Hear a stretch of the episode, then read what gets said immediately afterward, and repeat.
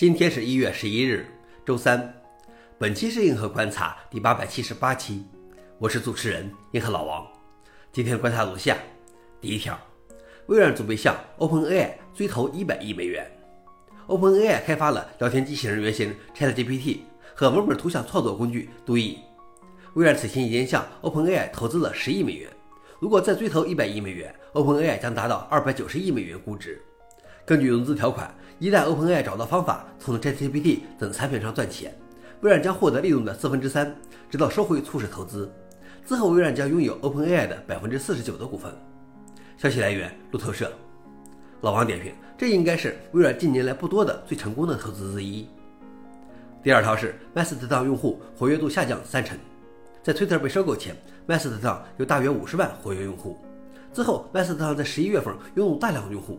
到十二月初，它的活跃用户数达到了二百五十万。据麦斯特朗统计，活跃用户数量自高峰期以来已经下降了百分之三十以上，并且正在缓慢下降。一月第一周约有一百八十万活跃用户，许多从推特转移到麦斯特朗用户可能重新回到了推特，但仍然有很多用户留了下来。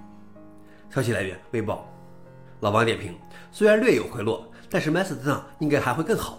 我在考虑是不是也搭建一个服务器。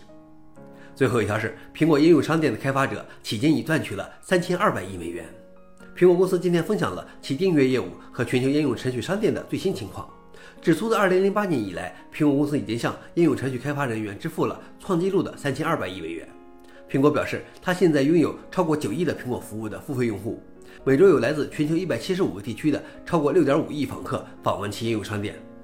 消息来源：TechCrunch。老王点评：无论如何，苹果应用商店开创了一个新的时代。好了，以上就是今天的硬核观察。想了解视频的详情，请访问随附链接。谢谢大家，我们明天见。